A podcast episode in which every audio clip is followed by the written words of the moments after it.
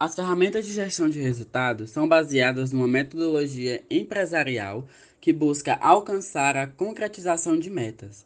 Tais ferramentas podem vir em formato de software ou planejamento estratégico da empresa, fazendo com que os funcionários estejam centrados e unidos para alcançar um resultado único e específico. Então, você já parou para pensar em como funciona o negócio? Ou ficou curioso para entender mais sobre o mercado empreendedor em como a ferramenta de gestão pode mudar totalmente o rumo de uma empresa?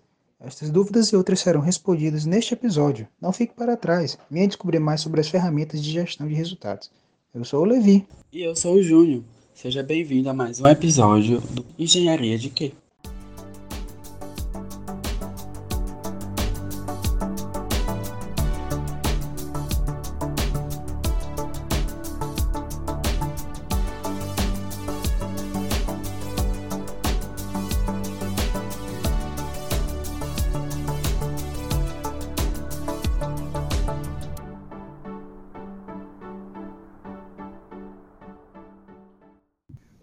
Conversa rica em conhecimentos da área de ferramentas de gestão de resultados, conversamos agora com ele, Tássio Alves, formado em administração pela Universidade Federal da Paraíba e é mestre pela Universidade de Coimbra, em Portugal. Olá, Tássio. É ótimo conversar com você. Seja bem-vindo a mais uma Engenharia de Quê?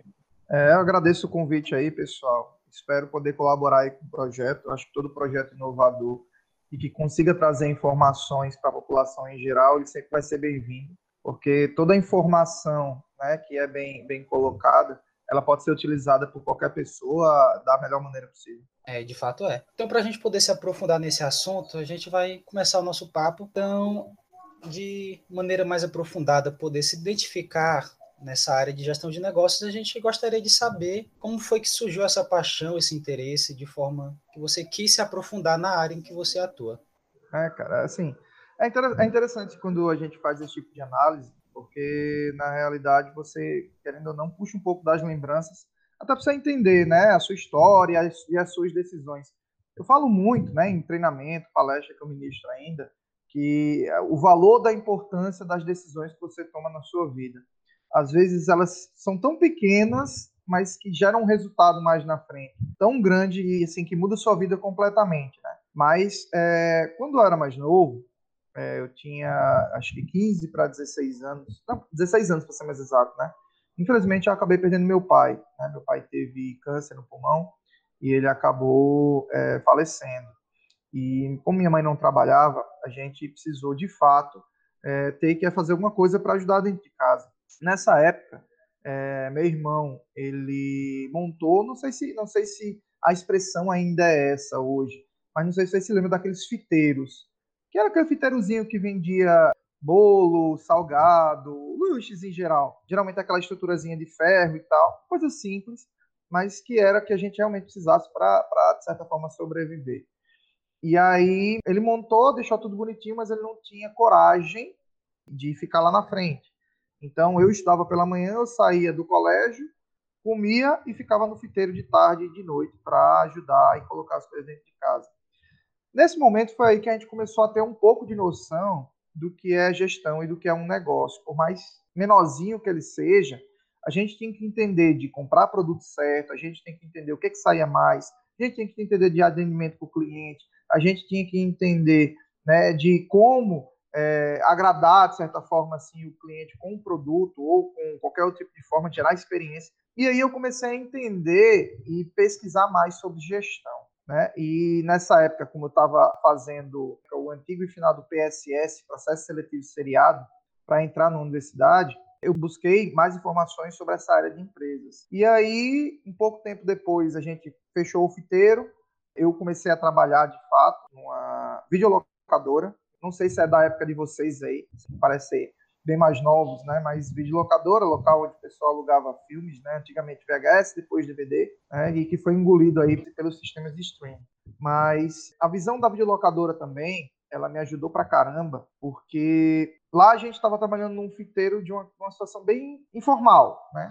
A gente comprava mercadoria, né? Salgado, bolo, coisa e tal, revendia, colocava um valor em cima e ficava com a margem de lucro. No, na videolocadora, trabalhava só eu e a dona, e com o tempo ela foi passando muita responsabilidade para mim pouco tempo depois eu assumi a gerência, a gente contratou mais funcionários, enfim. E aí eu fui, fui entender de fato que é uma empresa formal, desde carteira assinada, imposto, compras, é, esse relacionamento com o cliente que não se perde, né? Principalmente nesse mercado de videolocadora, que eu falava muito que para mim foi uma experiência muito rica, que eu ganhava dinheiro assistindo filme e indicando para as pessoas. Hoje eu faço a mesma coisa só que de graça, né? Indicando para meus amigos filme no Netflix. Nessa época pelo menos eu recebia por isso.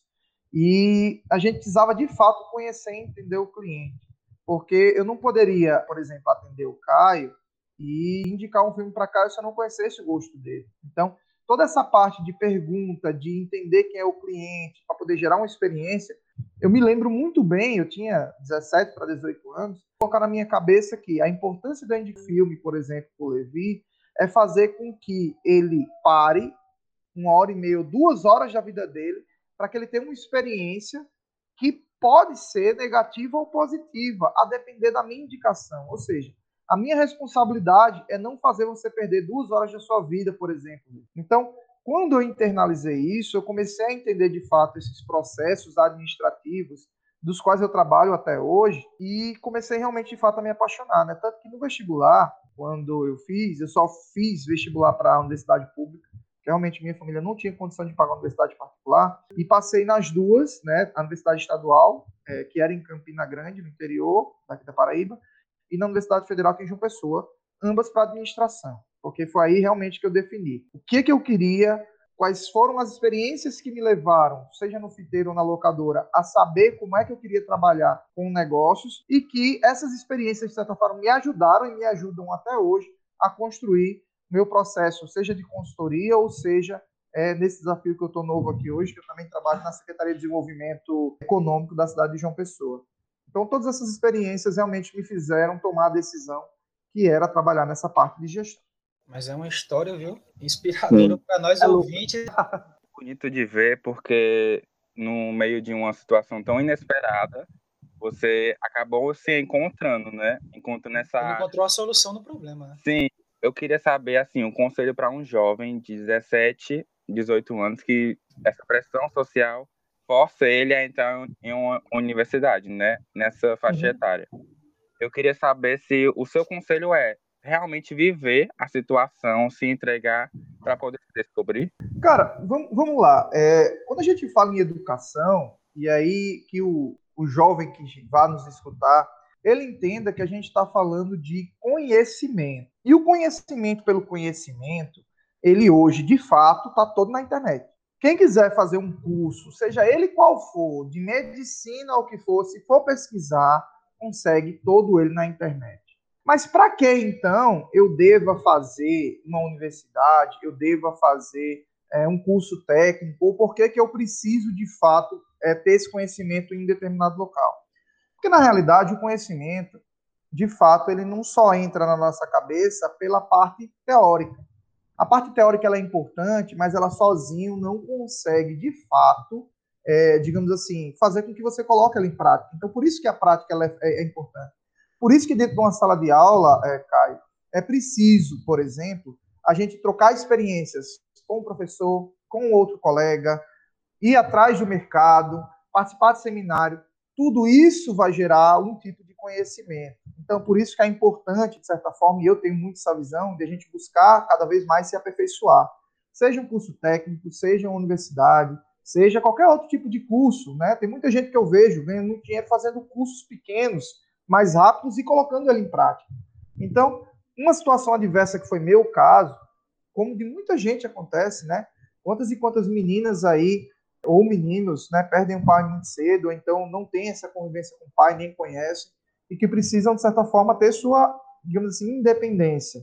Eu, graças a Deus, tive uma educação muito boa dos meus pais, sempre tive essa cabeça no lugar de ter a responsabilidade de saber que eu precisava construir meu futuro, que eu não dependia de ninguém, né? Eu não vinha de família rica, eu não vinha, digamos assim, de berço de ouro. Então, se eu quisesse mudar a minha realidade, se eu quisesse conquistar aquilo que eu queria conquistar, eu precisava tomar algumas decisões e algumas atitudes. Infelizmente teve que ser mais cedo por causa dessa situação com meu pai, mas que eu já tinha na minha cabeça que eu precisava fazer isso. Para vocês terem uma ideia assim, do quanto é importante essa questão da decisão, e aí só para finalizar essa questão do, do conselho para o jovem, é não se acomodar também. Por exemplo, quando eu me formei em administração, fui convidado para trabalhar no setor público. Eu passei coisa de um ano. Né? Hoje eu voltei 12 anos depois, mas na época coisa de um ano, e eu vi que para mim o serviço público na época não fazia sentido. Porque realmente eu queria conquistar o mundo, era meu pensamento, né? E quando eu falo em conquistar o mundo, é realmente aprender, ir atrás e buscar outro tipo de situação. E nesse tempo de formado e de trabalho, eu sempre tive a experiência assim de guardar meu dinheiro, de ter minhas coisas. Então nessa época eu já tinha um carrinho usado, eu já tinha uma poupança, eu já tinha um celular bom. Só que eu não queria ficar acomodado com aquilo, porque eu sabia que eu podia mais. Aí sabe o que eu fiz nessa época? Eu vendi absolutamente tudo que eu tinha. Carro, celular, o que for, e me inscrevi no mestrado em Portugal, passei, e com esse dinheiro foi o tempo que eu sobrevivi no mestrado lá. Então, sem apoio de ninguém, sem um real de A, B ou C, eu peguei o que eu tinha e investi em educação na minha vida. Poxa, Tássio, mas por que isso? Porque, primeiro, era um sonho morar fora do país, né? então eu sempre tive essa curiosidade. Portugal era mais fácil por causa da língua. Então, apesar de que lá eu peguei disciplinas em inglês para forçar, de fato, é, aprender o inglês como eu queria. Então, eu peguei duas disciplinas que eram ministradas toda em inglês. Então, o que eu não sabia, eu ficava aí atrás. Então, assim, pessoal, quando a gente fala de decisão, seja com 17 ou seja com 24, acho que foi 25 que eu decidi morar fora, a gente tem que ter a responsabilidade de saber que a gente não pode depender de ninguém. A gente tem que saber o que a gente quer para nossa vida. Seja fazendo um curso, seja trabalhando, seja abrindo uma empresa. O que você precisa saber de fato é o que você quer. Se você não sabe o que você quer, você vai acabar sendo deixado pela vida. Se você sabe o que você quer e se você tem foco, com certeza você vai tomar as decisões certas para conseguir atingir o resultado que você busca. É, de fato. Eu acho que também a cabeça do adolescente é complicado para tomar decisão, porque quando você é jovem, você está aberto a tantas possibilidades. Normalmente, quando você tem um foco, é mais fácil. Só que o problema é ter o foco. e é interessante a sua fala sobre vender tudo e ir para outro país, né? É uma coisa que tem uma, a curiosidade de conhecer outros países e, assim, é uma, uma, uma, atitude totalmente radical, né? Pessoa largar tudo e ir para outro país, se jogar mais. A vivência, eu tenho certeza que deve ter sido única, né, na sua vida. Tu sabe o que é que você é chegar em outro país e você não ter ninguém esperando, você não saber onde você vai ficar, você só simplesmente descer no aeroporto e pelas pesquisas da internet que eu desci em Lisboa, mas eu fui, fui estudar na Universidade de Coimbra. Você descer, na, é, descer em Lisboa, pegar um ônibus, ir para Coimbra, pegar um táxi, ir para um rocha para depois achar um apartamento.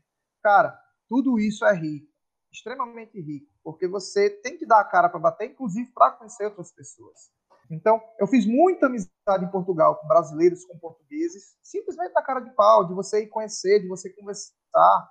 Ao final da minha primeira aula, terminou a primeira aula, eu saí no primeiro dia de aula, na verdade, eu saí para beber com dois portugueses, quer dizer, um português e uma portuguesa, que eu conheci na sala de aula.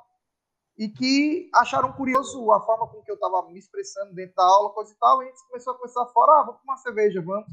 A gente vai tomar uma cerveja. E aí foi aí que eu comecei a entender um pouco da cultura. Então, é, Caio, não há muita desculpa, digamos assim, quando a gente fala, ah, mas eu queria conhecer outro país, mas eu não tenho dinheiro. Eu escutei isso uma vez de uma amiga. E aí vem a importância de você saber utilizar as ferramentas de gestão e falando numa bem básica aí, na parte de orçamento. Poxa, tinha uma amiga minha falava que o sonho dela era conhecer a Argentina. Eu fiz, você já sabe quanto custa para você conhecer a Argentina? Não. Então por que você está dizendo que é um sonho muito distante? Então vamos lá, vamos colocar na ponta do lápis. Uma passagem custa o quê? R$ 1.500, hospedagem, coisa e tal. coloquei tudo no papel.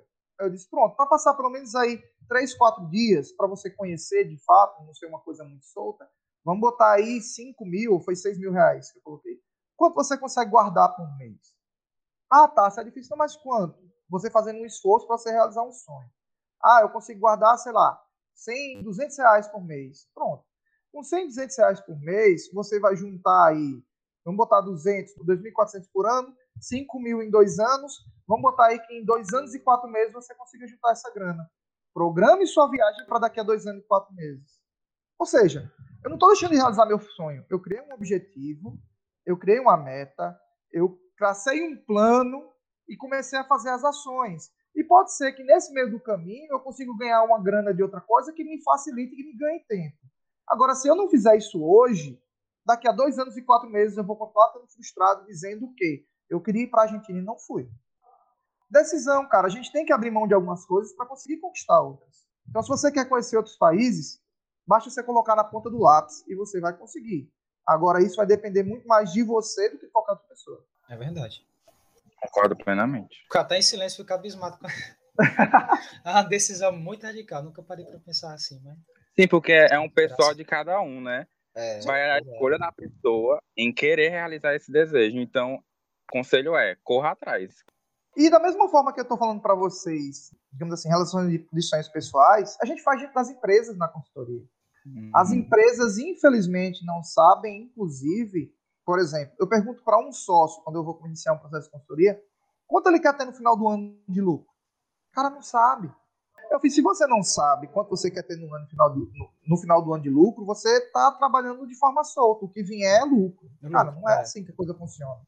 Então, a gente monta um planejamento, aí a gente cria um orçamento financeiro. Desse orçamento financeiro, a gente faz o controle de gastos para que não ultrapasse e cria as metas de vendas para que, nas metas de vendas, elas sendo atingidas, a gente consiga no final do ano ter um, digamos assim, um lucro. E dentro disso, a gente cria um prolabore, ou seja, um, um salário mensal para os sócios, para que ele tenha seu salário para sobrevivência mais o lucro no final do ano.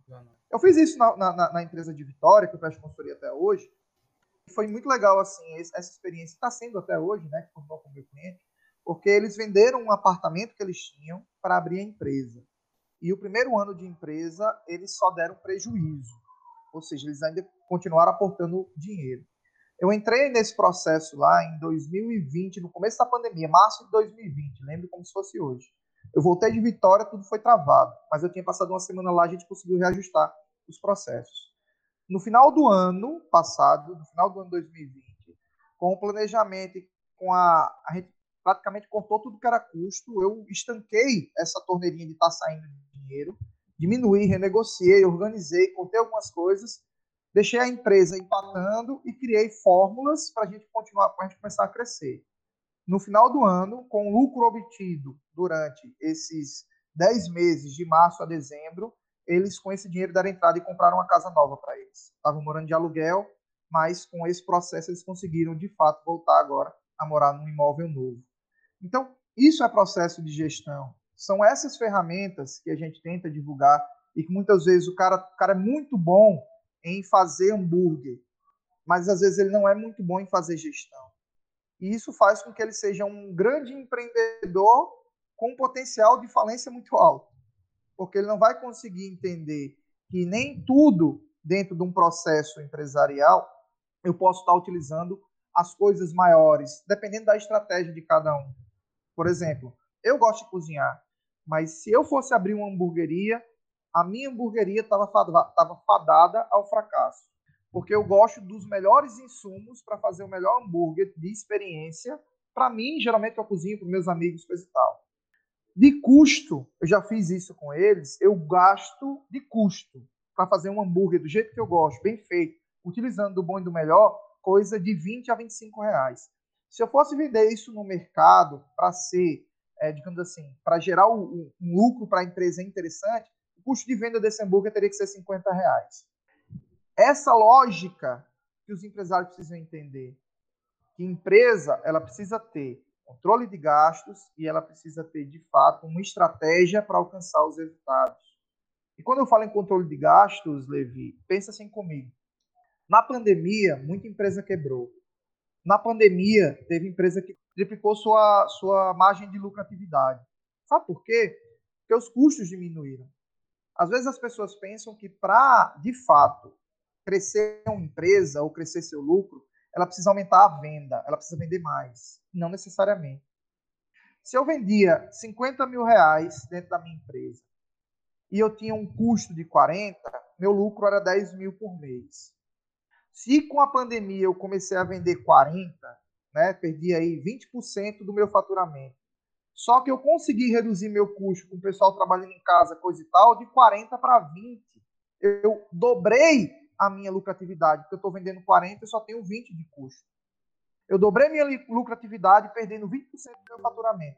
O lucro de uma empresa não está literalmente ligado a seu faturamento. e sim é seu controle de gasto. Então, quando a gente fala em gestão, quando a gente fala em ferramenta, quando a gente fala diretamente né, de todo esse processo aí de gestão, por isso que eu sou tão apaixonado pelo que eu faço. Porque, às vezes, quando a gente fala isso para o empresário, parece que meio que abre o olho dele, assim, diz, caramba, nunca tinha pensado nisso. São coisas tão lógicas e óbvias que a gente não enxerga. Então, é importante a gente entender o processo, é importante a gente saber utilizar as ferramentas, é importante a gente visualizar o que a gente quer como objetivo. E assim como a gente pode utilizar isso para a empresa, a gente pode utilizar isso para a vida pessoal. Aí você falou também sobre as grandes empresas que tiveram uma falência durante a pandemia, né? Aí a outra pergunta era justamente se era um diferencial no mercado. Mesmo as grandes empresas tendo esse diferencial, né, no mercado, essas ferramentas, ainda assim tiveram problemas durante a pandemia, né? Claro, porque assim, a gente não pode fechar os olhos e dizer que não houve um problema a nível mundial. Houve, de fato.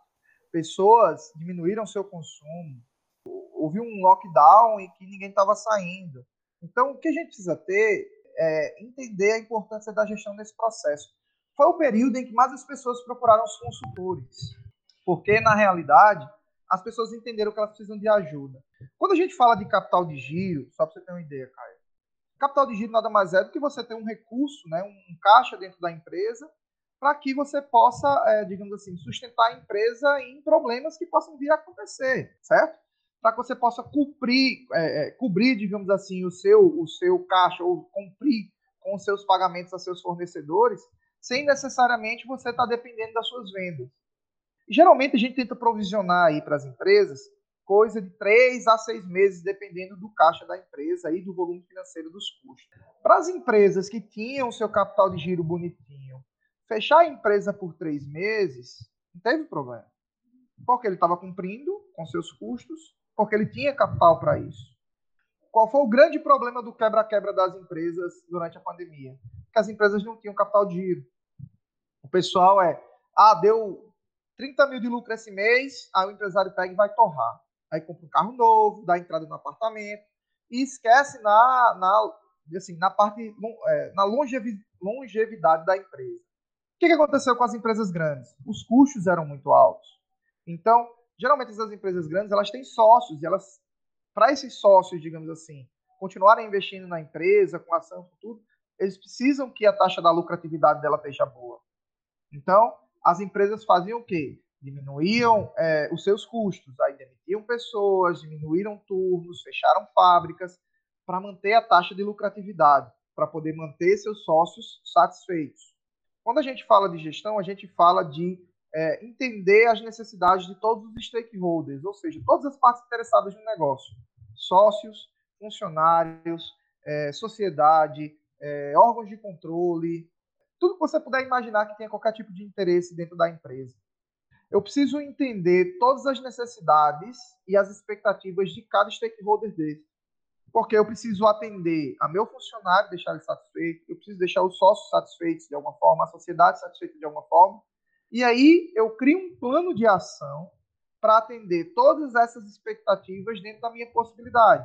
Então, é muito simples trabalhar com gestão, desde que você saiba para onde você quer ir.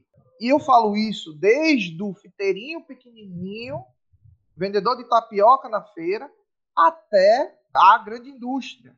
Precisa ter isso de forma muito clara.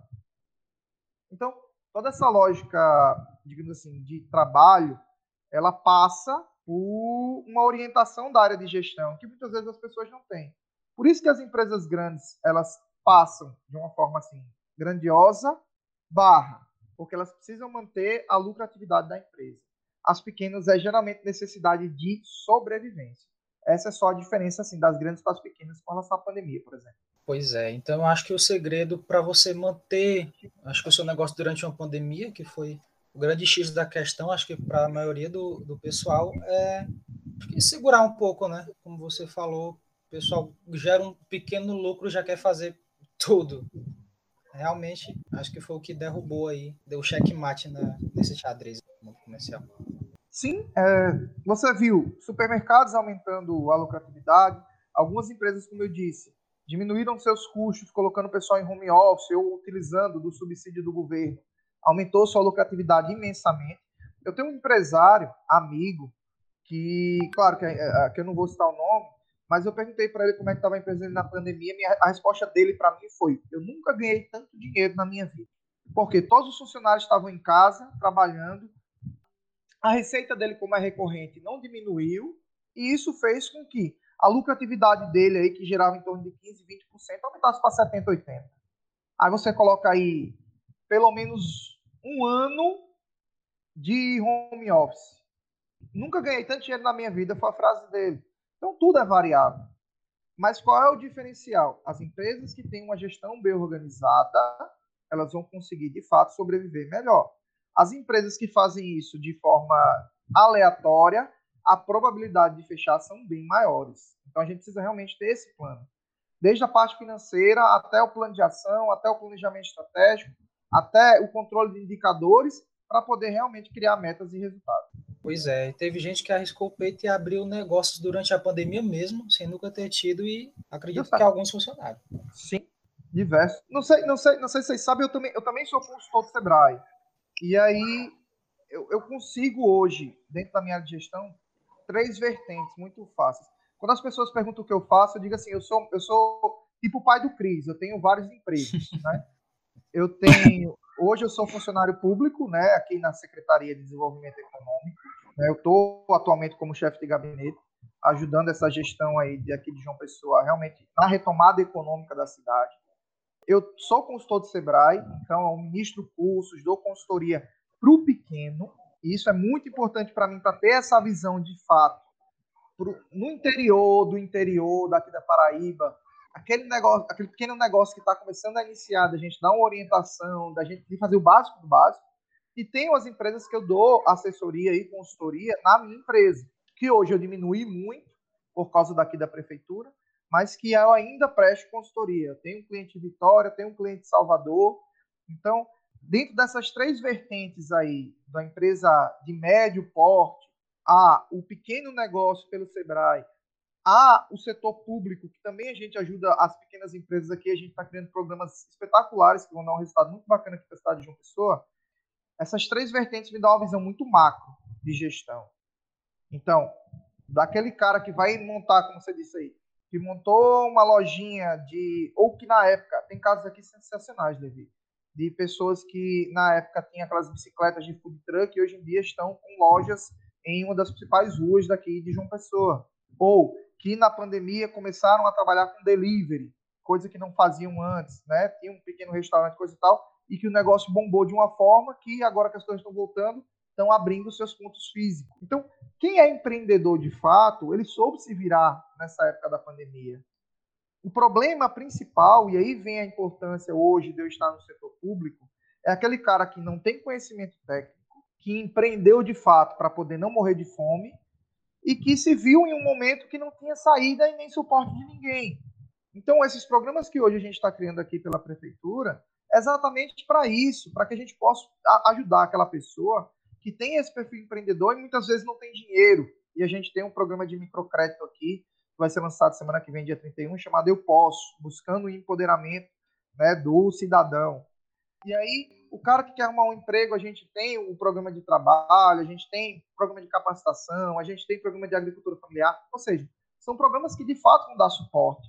E através de uma parceria com o Sebrae também dá suporte à formalização desse empreendedor, seja através do MEI, que muitas vezes o pessoal tem medo, tem receio, mas o MEI hoje, para o trabalhador informal, é fundamental para que ele possa buscar sua aposentadoria. Está pagando ali todo mês 50 e poucos reais, mas que está contribuindo com o INSS, que quando ele se aposentar, isso vai ajudar muito. Então, essa lógica, ele é papel do, do poder público. Então, eu consigo ter esse viés de visão do poder público, atender o pequeno negócio através do Sebrae e atender um pouco as empresas maiores através da minha empresa. Isso, assim, para mim, me ajuda muito a entender o mercado geral. E é legal você falar disso, é, que eu já, já lembrei do, do, da minha matéria, né, de empreendedorismo na escola. Eu venho de escola profissionalizante no primeiro ano do ensino médio, a gente teve uma matéria de empreendedorismo. E, se eu não me engano, acho que foi a Sebrae que proporcionou essa matéria. Eles capacitaram os professores, fizeram cursos e eles passaram para a gente. E eu lembro que foi uma, uma experiência maravilhosa, porque a gente foi do, do conhecer os, os negócios a criar um produto e maneiras para vender esse produto. E assim, é uma experiência única a gente entrar no ensino médio e ter essa visão de negócios futuros, né, para o futuro. Eu queria saber a sua visão em relação a ter essa matéria em todas as escolas é, no Brasil. Na verdade, assim, tem duas disciplinas que de certa forma, precisam de fato entrar na grade curricular dos colégios. Tá? O empreendedorismo é fundamental, porque ele cria, de certa forma, uma alternativa a essa questão do emprego. Né? A gente precisa deixar um pouco de lado essa visão de emprego e começar é, a, a, ver essa questão da renda, porque o mercado ele está mudando muito rápido. Hoje em dia a gente tem, né, em alguns setores, o que eles chamam de pejotização dos funcionários, né, de trabalhar com terceirização, então de contratar MEI, de contratar empresas terceirizadas. Então, a gente precisa ter e de certa forma despertar esse espírito empreendedor. E o Sebrae tem um projeto muito bacana junto às escolas para poder desenvolver esse espírito empreendedor. Para que o cara entenda, por exemplo, é, Caio, que ele trabalhando, pensa, pensa, pensa na lógica normal, tá? E vou, vou, vou falar o que eu usei como exemplo para um grande amigo meu que é que tem um escritório de advocacia aqui em João Pessoa. O cara fez colégio, talvez, um colégio particular nas melhores escolas aqui de João Pessoa, pagou um curso universitário de direito nas melhores universidades particulares daqui de João Pessoa. Olha o investimento financeiro na educação, tá? Se formou, virou advogado, que existe entre aspas esse status ainda na sociedade, e que hoje trabalha em um escritório ganhando dois mil reais por mês. Ou seja, quanto ele investiu num curso de, de, de direito, quanto tempo ele investiu num colégio particular para estar tá ganhando dois mil reais por mês. Agora eu vou te dar um outro paralelo. Então, a Zefinha que trabalha na praia, vende tapioca, vem, talvez trabalhe aí só um turno, turno da noite ou turno da tarde e da noite, e ela consegue tirar aí, em média, 3, 3,500 por mês. Tem feirante, né, de feira, feira livre mesmo, que a gente estava fazendo uma análise junto com eles, que conseguem tirar de 3 a 4 mil por mês. Pessoas que não têm estudo, pessoas que, às vezes, até analfabetas, pessoas que não têm suporte, mas que têm tido empreendedor. E muitas das pessoas, às vezes, acham que só a educação, e a educação formal, como eu falei, né, de fazer universidade, coisa e tal, que é um viés de, de trabalho ou de renda, de buscar a sua própria renda, mas que hoje não é só isso que funciona. Então a gente tem que gerar a oportunidade para esse jovem entender que também empreender é uma saída. E o brasileiro tem esse espírito empreendedor de base. Então esse é o primeiro ponto que eu acho fundamental que seja feito na base. O segundo ponto, e que é um projeto que a gente está startando aqui dentro dessa secretaria, né, com Priscila, que é a coordenadora do programa Eu Posso de Microcrédito, onde a gente está, junto com a Secretaria de Educação, montando uma grade para implantar educação financeira na, nas escolas públicas de João Pessoa. Pessoal, educação financeira é uma coisa tão importante. Tudo que a gente estava falando aqui com relação a orçamento, a organização de dinheiro, é educação financeira é as pessoas entenderem que elas só podem gastar no máximo aquilo que elas ganham. Precisa entender de fato que é preciso ter uma porcentagem para gastar com lazer, uma porcentagem para poupar, uma porcentagem para gastar com educação, com alimentação. Essa educação ela tem que vir de base do colégio. Não adianta você querer aprender como adulto se você passou a infância toda torrando dinheiro. São dois pilares na educação que são fundamentais. O do empreendedorismo, para dar essa visão que não existe só essa questão do ah, eu preciso me formar, eu preciso ter uma pós-graduação, coisa e tal, para ser alguém na vida. Não necessariamente, é um, é um caminho. Você tem outros, e o empreendedorismo é um deles. E existe esse segundo viés, que é a questão da base, da importância de você ter na base a educação financeira, que vai servir para que as pessoas fiquem menos endividadas, no futuro, que vai servir para que o jovem tenha consciência de gastar bem e gastar melhor, porque muitas vezes as pessoas reclamam porque ganham um salário mínimo e não dá para nada. Aí essa pessoa ganha um aumento, depois ganha outro, ganha outro, aí começa a receber 5 mil reais e fala que 5 mil reais não, não dá para nada. O problema não está o valor recebido, o problema está na cabeça em achar que pode gastar tudo que tem.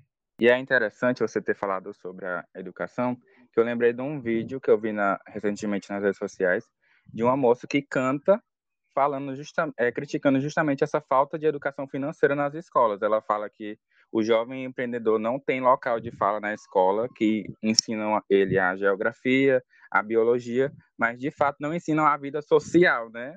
Na questão uhum. financeira, na questão de criar um negócio. E eu acho que realmente falta, assim, em muitas escolas essa visão de futuro no negócio, do jovem pegar a sua ideia, colocar em prática, organizar, ter um lucro no final. Eu acho que isso mesmo está em falta no Brasil mesmo. É verdade, é porque, inclusive, como ele disse, é uma crítica social hoje em dia, inclusive até forte, porque o baque da vida vem depois da escola. Ali dentro está muito bom, né? Tá tudo perfeito e a gente aprende ali fórmula, aprende o nome de uma rocha, tá tudo perfeito. Você sai ali com certificado e pronto, tá? Vá viver sua vida. E não é assim que funciona. Aí quando sai da escola, tem aquele susto, né? Vida financeira, o que é que eu vou fazer? Para onde é que eu vou? O que é que eu faço? Qual o primeiro passo? O que eu devo organizar primeiro? O que é, é que eu vou fazer agora? Emprego, faculdade? Não tem essa, essa, essa linha de raciocínio. Você sair da escola, ter um planejamento. Se organizar, né? Até porque a gente não sabe, então precisa que alguém diga como fazer, né? A gente aprende com os outros. Eu, por exemplo, eu tenho um pequeno exemplo que eu tirava. Eu sempre fui famoso pão duro na minha infância, sabe? Porque eu aprendi que trazia benefícios para mim. Por exemplo, sei lá, eu ganhava um troco do lanche. Aí eu sempre queria comprar um sorvete mais caro, por exemplo, do McDonald's, que vem com cobertura, essas coisas. Eu não, vou juntar. Juntava toda a vida o dinheiro de sorvete. No fim do ano eu comprava um videogame novo, comprava os livros da escola. Acabava que isso ficou de exemplo, mas nem todo mundo pensa assim, ou tem alguém que diga o que fazer. E acaba que sendo uma crítica mesmo social né, atualmente? É, eu acho assim, pessoal, que tudo isso que a gente está conversando, ele é responsabilidade nossa. É minha, é do Levi, é do Caio. Se a gente sabe que existe um problema, como é que eu posso contribuir com isso? Talvez é, hoje eu consiga fazer de forma mais, digamos assim, direta por estar no setor público. Mas vocês podem criar projetos e fazer e executar isso em colégios. Vocês têm essa responsabilidade é, digamos assim, com o futuro da população, porque a gente tem essa consciência, a gente tem essa possibilidade de fato de é, ter essa, é, digamos assim, essa visão diferenciada. E para isso a gente precisa executar. Não adianta só a gente pensar, planejar, planejar, planejar, achar, criticar. Eu acho que é importante a gente fazer nossas críticas, eu acho que é importante a gente ter nossa opinião, mas se a gente não fizer nada para mudar, não vai adiantar. Então, é, esse discurso não é um discurso político, é um discurso de responsabilidade, que cada um entenda a sua responsabilidade como cidadão. Eu não preciso depender da política para fazer nada. Eu preciso, de fato, agir. Sim, é um trabalho é, coletivo, né? Vamos dizer assim, um trabalho coletivo. Se você tem uma ideia e quiser disponibilizar lá a escola, você também tem o total direito de pôr essa ideia em prática, né? Pois é, é aquela famosa frase clichê, né? Você é a diferença. Sim, o futuro do Brasil. É, pois é. só para você ter uma ideia, só para a gente antes de a gente finalizar, para você ter uma ideia assim da, desse, do poder das decisões, né?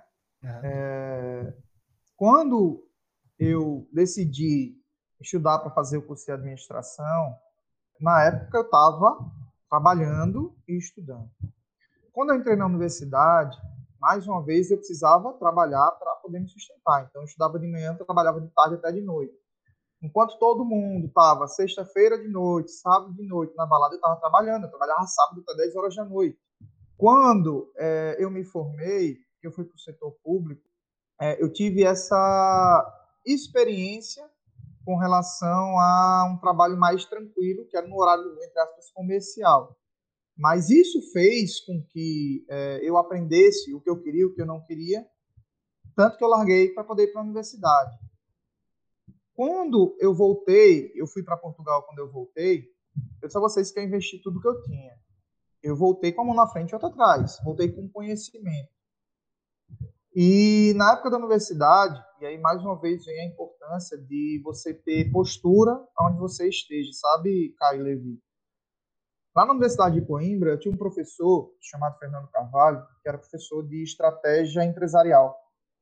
E eu fiz alguns trabalhos muito bacanas lá, na disciplina dele, na cara e na coragem. Por exemplo, eu fiz um trabalho de análise de stakeholders, por exemplo, que é uma das coisas que eu trabalho muito hoje, na Porsche, lá de Portugal. Inclusive, na época, o, o gerente lá me chamou para fazer um test drive. Né? Imagina aí um cara de família é, relativamente humilde, andando de Porsche.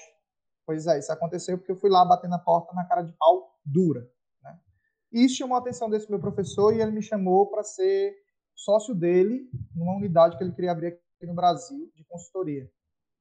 Agora, ele fez esse convite não foi porque em sala de aula eu ficava conversando, ou eu ficava olhando para o teto, ou eu não prestava atenção, porque eu tinha postado minha vida ali. E eu não aceitava não aprender absolutamente tudo que estava sendo passado. Então eu aprendia, colocava em prática, eu fazia realmente, de fato, é, coisas diferentes com as minhas experiências do Brasil, com o que eu queria realmente ser como, como profissional, e ele prestou atenção nisso e me convidou, e foi de fato o que realmente mudou minha vida da água para o vinho. Porque eu saí, né, de um, na época, de um setor público, fiz o um mestrado fora e virei um coordenador e sócio de uma empresa multinacional que tinha em Portugal e em Angola, na África. Aí minha vida mudou. Por causa de postura, por causa de uma decisão que eu tomei de largar tudo para fazer isso, porque realmente, de fato, eu não estava, não quis ficar acomodado no setor público. Então, são pequenas decisões que fazem com que a gente realmente arrisque e que mude nossas vidas. Porque Einstein já fala, né? Se a gente quer é, buscar resultados diferentes, a gente não adianta de continuar fazendo a mesma coisa. Quer buscar resultado diferente, faça coisa diferente. Caio, queria falar alguma coisa. Não, é que você tinha falado em é, que você estudava e trabalhava, né? Uhum. Eu também, no, no, meu final do terceiro ano, eu, eu fazia estágio e estudava. Fazia estágio de manhã e estudava à tarde. E eu lembro que durante um, um mês, dois meses, eu juntei dinheiro e comprei a minha mochila e o meu óculos. Para mim, aquele feito foi tão grande, foi tão grande. Eu, nossa, eu trabalhei, conquistei, consegui comprar minha mochila e o meu óculos. então, para mim, naquela época, foi o, o auge do, do, do ser adulto, sabe? Uhum. Aí agora eu vejo em como planejamento é importante, em como a gente precisa se adaptar, melhorar nossos pensamentos de gastar mais é, e gastar exagerado, né? E ter aquela consciência de que você pode fazer um, um planejamento, um plano estratégico para um futuro, ter essas conquistas que você teve, né? Que você vendeu tudo, foi para Portugal, fez curso lá, hoje em dia é consultor empresarial, então é a sua história realmente é, é inspiradora para a gente estar tá ouvindo aqui hoje. Ah, cara, valeu. É, eu tento sempre passar de forma mais simples possível para as pessoas para mostrar que, tipo, eu de fato não sou melhor do que ninguém.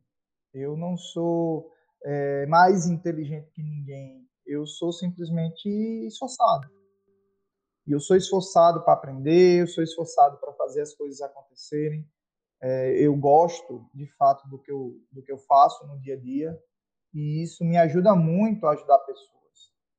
E quando eu falo ajudar pessoas, é o empresário, é às vezes o funcionário que a gente conversa. Todas as pessoas que têm, de certa forma, contato comigo de alguma forma, seja no, no setor público, seja na, no Sebrae, seja nas empresas que eu atendo, todas elas eu tento deixar um pouquinho das minhas experiências. Eu acho que isso faz a diferença, sabe? Então, se eu, que vim, de certa forma, assim, é, eu não vou dizer de baixo, porque a gente tem muitas histórias de gente que veio de favela, coisa e tal, não era meu caso, tá, gente? Fique muito claro. É, mas realmente passei por uma adversidade quando meu pai faleceu e isso me ajudou, é, de certa forma, a tocar minha vida. E que isso fique assim de exemplo para que as pessoas de fato entendam que elas só dependem delas para fazer a diferença na vida delas, sabe? Não depende de ninguém, não é ninguém que vai apadrinhar, não é ninguém que vai fazer. É a sua postura profissional durante toda a sua vida que vai te levar a determinados caminhos. Hoje eu estou no setor público porque a pessoa que assumiu a secretaria estudou comigo na época da universidade. E às vezes na universidade a gente quer ser o engraçadinho, quer ser o, o, o soltador de piadas. E a postura profissional? E o seu dia a dia, como é que você age? Então a gente às vezes não presta atenção nisso, mas todas as decisões e ações que a gente faz no dia a dia, tudo isso é importante para que a gente consiga, de fato, mais na frente colher frutos. A gente só vai conseguir colher aquilo que a gente planta durante toda a nossa vida. Para que a gente possa concluir, eu só tenho a agradecer e que fique aqui explanado para todo mundo os feitos que você fez, que foi funcionário público, foi para Portugal. Ah, tenho um livro publicado também. Tem um livro, eu ia falar também, a gente tinha anotado. Tem um livro publicado. É. Pois é, 2013, cara, já tá, já tá mais que na hora de lançar o segundo, mas sem tempo para terminar, né? Já tem o esboço, já tem tudo direitinho, já tem alinhado com a, com a editora. Só que, como eu tô com essa correria, né, de, de pai do Cris aí com três empregos, eu não tô tendo tempo para parar para escrever. E aí eu vou ver se em determinado momento aí, numas férias, alguma coisa assim, eu paro, porque eu tenho tudo na minha cabeça, tudo bem montadinho, eu só preciso passar para o papel e eu tenho certeza que isso vai ajudar muita gente. Com certeza. Então fica o nosso agradecimento e foi um prazer. Gente, infelizmente a gente chegou ao fim, né, deste episódio rico em conhecimento. Que a gente falou sobre as ferramentas, como usá-las, né, e como é importante tê-las na nossa vida é, pessoal também. E eu só queria agradecer ao Tássio, né, pela participação e a todos vocês que escutaram a gente nesse podcast. E esse foi mais um Engenharia de Quê?